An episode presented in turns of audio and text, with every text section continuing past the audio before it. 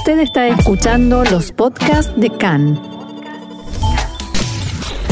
CAN, Radio Nacional de Israel. Dos cohetes fueron disparados desde Gaza hacia el sur de Israel y la Fuerza Aérea Israelí atacó un puesto de Hamas en la franja. El Parlamento alemán prohibió la actividad de Hezbollah en el país. Trump se ha convertido en el tercer presidente de Estados Unidos en ser sometido a un impeachment.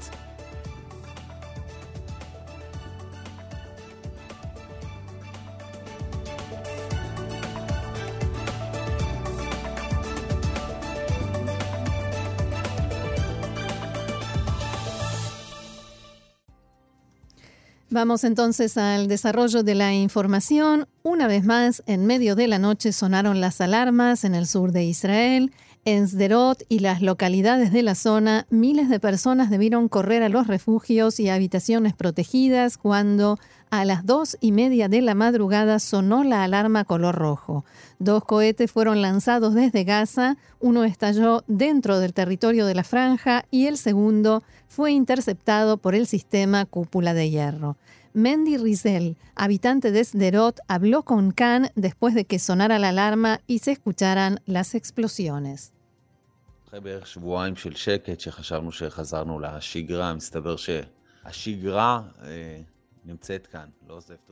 Después de unas dos semanas de calma, ya creíamos que habíamos vuelto a la rutina. Resulta ser que esta es la rutina, no nos abandona. Nos despertamos en medio de la noche. Los niños se levantan asustados, no entienden qué pasa y cómo seguirá esto. Y la noche se complica. Vamos al refugio, tratamos de tranquilizar a los niños que en realidad no se calman. Y tratamos de volver a dormir. No es lógico, no tiene sentido vivir así ya desde hace más de 18 años. Y yo realmente espero, y estoy seguro que así será, que al menos el nuevo ministro de Defensa dé una respuesta adecuada. El ejército israelí respondió a primera hora de hoy con un ataque aéreo contra una instalación de producción de armamento perteneciente a Hamas. Además, el coordinador de las actividades del gobierno israelí en los territorios anunció la reducción del espacio permitido para la pesca hasta nuevo aviso, esto en las costas de la franja de Gaza. Desde la última escalada de violencia, el operativo que el ejército israelí denominó Cinturón Negro, decenas de cohetes fueron disparados desde Gaza hacia Israel, cada vez entre uno a cinco proyectiles. Esto es lo que los habitantes de la zona denominan goteo y aseguran que es muy difícil vivir así, sobre todo con la incertidumbre que esto implica, ¿no? Y todo esto mientras continúan las conversaciones indirectas entre Israel y Hamas por intermedio de Egipto para llegar a un acuerdo de cese de fuego a largo plazo a cambio de proyectos humanitarios en la franja de Gaza. Anoche, poco antes de que se produjeran estos disparos, Adel Ramer del kibbutz Nirim dirigió la palabra ante el Consejo de Seguridad de Naciones Unidas en el marco de un debate sobre la confrontación entre Israel y Hamas. Adel relató a los miembros del Consejo de Seguridad cómo es la vida en el sur de Israel, especialmente en la zona más cercana a la frontera con la franja de Gaza, y sostuvo que tanto los israelíes como los palestinos son víctimas y rehenes de la organización Hamas. Abro comillas, en los últimos dos años fui rehén de los misiles de Hamas en 11 ocasiones. Ellos prefieren construir túneles terroristas en lugar de invertir en escuelas. Ellos eligen tomar toda la ayuda internacional e invertirla en terrorismo y no en su gente. Adel Ramer finalizó sus palabras diciendo, llamo a los miembros del Consejo de Seguridad a que presionen a Hamas para que cambie su comportamiento. Debemos educar a las próximas generaciones para que respeten a sus vecinos y no les tengan miedo. Los invito de corazón a visitarnos y ver cómo vivimos. Y mientras tanto, Qatar anunció que continuará asistiendo económicamente a la franja de Gaza durante los próximos meses, al menos hasta marzo. Cabe recordar que los cataríes envían 10 millones de dólares mensuales para financiar el combustible que utiliza la planta de energía eléctrica de Gaza y además otros 6 a 15 millones mensuales para familias necesitadas. Otro asunto, las autoridades israelíes decidieron pedir explicaciones a las de Rusia debido al incidente que se produjo ayer en el aeropuerto Domo de Dovo en Moscú. Unos 50 pasajeros de un vuelo de la compañía El Al fueron retenidos durante largas horas por la seguridad del aeropuerto. Fueron interrogados acerca de por qué viajaban a Moscú, si pensaban trabajar y muchas otras preguntas. Los pasajeros contaron a Khan que las preguntas y todo el trato hacia ellos fue muy agresivo y desagradable y no recibieron comida ni siquiera agua.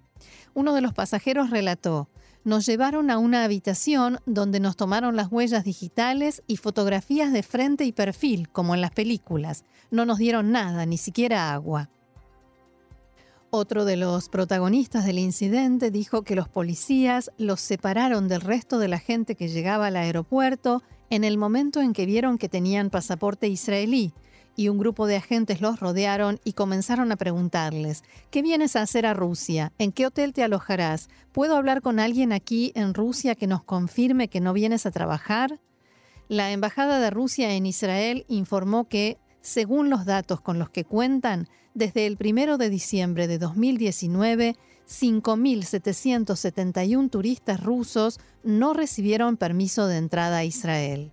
Solo en octubre de este año no pudieron ingresar a Israel 568 turistas rusos y en noviembre 569. Cada día, un promedio de 20 turistas rusos que llegan a Israel con dinero, hoteles contratados y excursiones organizadas son demorados y enviados de vuelta a Rusia. Una fuente oficial rusa declaró a Khan, Esperamos un trato adecuado a nuestros turistas. Recibimos muchas quejas sobre el trato que les dan aquí en Israel. Pero al mismo tiempo la fuente rehusó decir si lo que sucedió ayer en el aeropuerto de Moscú es una respuesta, una reacción eh, a lo que sucede aquí en Israel. Justamente hoy se lleva a cabo el diálogo consular que realizan una vez por año representantes diplomáticos de Rusia e Israel. El Ministerio de Relaciones Exteriores israelí informó en un comunicado que está actuando para que los turistas israelíes y empresarios puedan continuar entrando a Rusia tal como sucedía hasta ahora. Está claro que los dos países tienen un interés común de impulsar el turismo y las relaciones comerciales bilaterales. Las delegaciones se reúnen también en momentos en que en Rusia se lleva a cabo una nueva audiencia en la causa de Naamá Isashar, la israelí que fue arrestada en el aeropuerto en Moscú y condenada a siete años y medio de prisión porque en su bolso se encontraron nueve gramos de marihuana. Y una información de último momento que estamos recibiendo ahora indica que 14 pasajeros que llegaron a Moscú en un vuelo de ELAL se encuentran en este momento retenidos en el aeropuerto están siendo sometidos a un interrogatorio y la Embajada de Israel, así como también algunos familiares de estos pasajeros que por supuesto tienen pasaporte israelí, están tratando de ayudarlos, de verificar eh, cuál es la situación y por supuesto si hay más novedades seguiremos informando también sobre esto. Y de cara a las elecciones internas en el Likud, en las que Guidon Saar buscará destronar como candidato del partido a Benjamin Netanyahu, los dos contendientes realizaron encuentros con los afiliados del Likud que apoyan sus candidaturas. Netanyahu visitó Petah Tikva, donde fue recibido por cientos de sus partidarios en el salón donde se organizó el evento y otros cientos debieron quedarse afuera ya que se excedió la capacidad máxima del lugar. Al acto de campaña de Netanyahu asistieron también destacados ministros y figuras del partido para mostrar su apoyo, entre ellos los ministros Miri Regev, Israel Katz, Amir Ohana, Yariv Levin, Ofir Akunis y Gila Gamliel. El ministro de Justicia, Ojana, declaró que el pueblo desea que los que tomen las decisiones sean los elegidos por el pueblo y no funcionarios y burócratas. Al escuchar esto, el público comenzó a entonar Mandelblit, vete a casa, en referencia al asesor letrado del gobierno. La ministra Miri Regev acusó a los medios de comunicación y a la izquierda de utilizar a Guidon Saar para perjudicar al Likud y a Netanyahu. Por su parte, Saar se reunió con sus partidarios en Haifa. En el encuentro les solicitó a los presentes que no ataquen al primer ministro Netanyahu y se centren en llevar a cabo una campaña positiva. Abro comillas, después de 20 años es natural que haya un cambio, dijo Saar. El canciller Israel Katz, que como dijimos estuvo presente en el acto de apoyo a Netanyahu, declaró en una entrevista con Khan que Guidon Saar no es izquierdista ni es un traidor, pero que aprovechó la campaña en contra de Netanyahu para impulsar su carrera política, lo cual demuestra que sus principios están equivocados. El parlamentario Nir Barkat, por, su parte, fue menos diplomático y aseguró que hay mucho enfado en el Likud contra Guidon Saar porque, abro comillas, apuñaló por la espalda políticamente a Netanyahu y eso es algo que no se debe hacer nunca. En una entrevista con Khan, Barkat sostuvo que, si bien sus declaraciones son duras, también lo es el comportamiento de Saar, que según dijo provoca disputas internas en tiempos en que se debe estar unidos y luchar por el bloque. En las horas más difíciles para el primer ministro, viene Saar, lo llama a renunciar y actúa para destituirlo, dijo Barkat, y eso la gente lo entiende muy bien. Saar no es de izquierda, pero es el interés de la izquierda que Saar sea el líder del, del Likud, palabras de Nir Barkat. Y a propósito del Likud, la ex parlamentaria de este partido, Geula Cohen, falleció anoche, una semana antes de su cumpleaños número 94. Cohen, quien ganó el premio Israel por su especial contribución a la sociedad y el Estado israelí, ejerció como parlamentaria durante 18 años y también como viceministra de Ciencia. En su juventud fue combatiente en el grupo clandestino Leji y fue conductora de, de, las transmisiones secretas de la resistencia judía contra el mandato británico. Fue capturada por la policía del mandato británico y condenada a siete años de prisión, pero se fugó de la cárcel y volvió a las filas de los movimientos clandestinos contra el mandato. Gula Cohen era también la madre del actual ministro del Likud, Tzahi Anegvi. El presidente Rivlin declaró sobre ella, una luchadora por la libertad de Israel con todas las letras, que fue para todos una fuente de inspiración y un ejemplo de fortaleza, de entrega y de amor por nuestra tierra. Debemos ir tras la luz que dejó su fuego. Por su parte, el primer ministro Netanyahu dijo que su lucha por la libertad de Israel y su entrega y amor por el país quedarán grabados en la memoria. Es un ejemplo para todos y debemos seguir su camino, señaló Netanyahu. Y Ayelet Shaked rechazó una propuesta para encabezar la lista de la Unión de Partidos de Derecha a cambio de abandonar a Naftali Bennett y a la Nueva Derecha. La propuesta hecha a Shaked implicaba liderar la alianza entre la Unión de Partidos de Derecha, recordemos que este partido surge de la Unión de Abaita Yehudi y la Unión Nacional, y el grupo de derecha radical Otzma Yehudit, que en las últimas elecciones estuvo cerca de integrar Yemina junto a la unión de partidos de derecha y la nueva derecha, pero finalmente no se llegó a un acuerdo y se postuló por su cuenta sin lograr pasar el umbral electoral. Se supo que Shaked respondió ante esta propuesta que estaría dispuesta a aceptarla solo si se le permite postularse como líder de Abaita Yehudi y no como una persona aislada que lidere la lista, pero sin ningún partido dentro de la alianza que la apoye.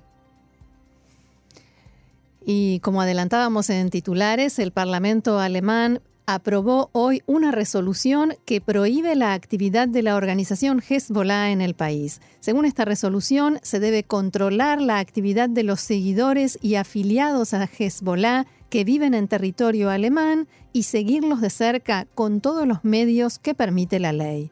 El texto del proyecto indica, el gobierno debe finalizar la separación que existía hasta hoy entre el brazo político y el brazo armado de Hezbollah. El gobierno también debe mantener su apoyo al derecho del Estado de Israel como una nación judía y democrática a existir, como así también a proteger los intereses de seguridad y legítimos de Israel, y estos deben ser centrales en la política exterior y de seguridad de Alemania y la Cámara de Representantes de Estados Unidos aprobó por los votos de los demócratas, que tienen mayoría, que se, inicie el proceso de destitución, impeachment del presidente Donald Trump, acusado de haber abusado del poder que le otorga su cargo y de sabotear la labor del Congreso. Trump se transformó así en el tercer presidente estadounidense de la historia que será juzgado en el Senado para destituirlo. Trump es acusado de haber presionado al presidente ucraniano para que investigue a su rival político Joe Biden y a su hijo para utilizar esa información en su campaña política. Se lo acusa además de entorpecer la investigación del Congreso sobre este asunto. En un mensaje publicado en respuesta al resultado de la votación, la Casa Blanca condenó a los demócratas que votaron a favor del proceso de destitución y aseguró que no lo hacen velando por el bienestar del país. El presidente está convencido de que el Senado devolverá el orden y la justicia, indicó también el anuncio. Se espera que el Senado, en el que hay mayoría republicana, detenga el proceso de destitución, por lo que esta decisión de la Cámara de Representantes no tendrá consecuencias fácticas. Y otra información del ámbito internacional, en el oeste de Chad, terroristas islámicos del grupo Boko Haram asesinaron a 14 personas en un ataque contra una aldea de pescadores sobre la costa. Se registraron además cinco heridos y 13 desaparecidos posiblemente secuestrados. La aldea se encuentra relativamente cerca de la frontera noreste de Nigeria, país que oficia de base para la organización terrorista Boko Haram, que tiene aspiraciones similares a las del Estado Islámico en Medio Oriente y pretende fundar un Estado islamista en la zona. Desde el comienzo de sus ataques terroristas, Boko Haram se ha cobrado la vida de más de 35.000 personas y ha causado que al menos 2 millones de personas se conviertan en refugiados. Hoy es el Día del Maestro en Israel y una encuesta realizada por el Sindicato de Maestros en ocasión de este día revela que la mayoría de ellos no se considera plenamente satisfecho con su trabajo.